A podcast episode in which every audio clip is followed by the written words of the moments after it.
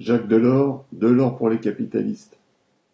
Après la mort de Jacques Delors, les éloges se sont multipliés de LR à la France insoumise. Ainsi pour Mélenchon, Jacques Delors était un socialiste de la génération qui avait un idéal. Si éloigné qu'on ait pu être, je salue le militant et l'homme d'action qui agissait en pensant au bien commun. Fin citation.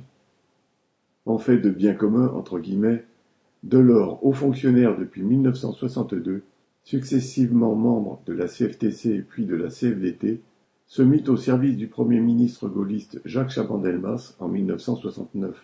Puis Mitterrand l'ayant suffisamment rassuré sur ses intentions, Delors le rejoignit au Parti socialiste en 1974, avant de devenir son ministre de l'économie en 1981.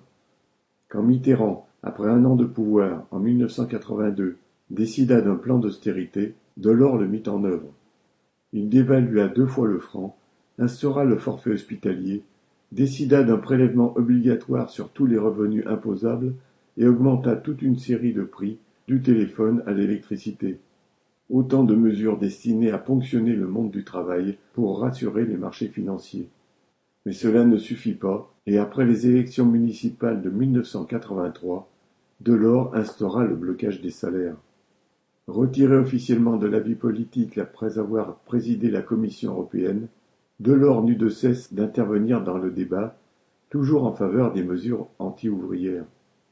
Ainsi, pendant les grèves contre la réforme Fillon des retraites en 2003, il signa une tribune reprochant au Parti socialiste de soutenir celle-ci, alors qu'il aurait pu, disait-il, être à l'origine du texte.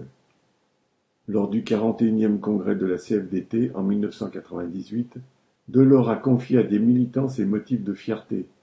Citation Premièrement, j'ai réussi à désindexer les salaires, ce qu'aucun gouvernement de droite n'a jamais réussi à faire alors qu'ils en rêvaient depuis toujours. Deuxièmement, j'ai réussi à imposer sans révolte sociale un plan de rigueur qui a dû faire pâlir Raymond Barre. C'est une leçon de choses pour ceux qui ont des illusions sur la gauche réformiste, celle qui aujourd'hui rend un hommage unanime à cet homme d'action, entre guillemets. Aline Urbain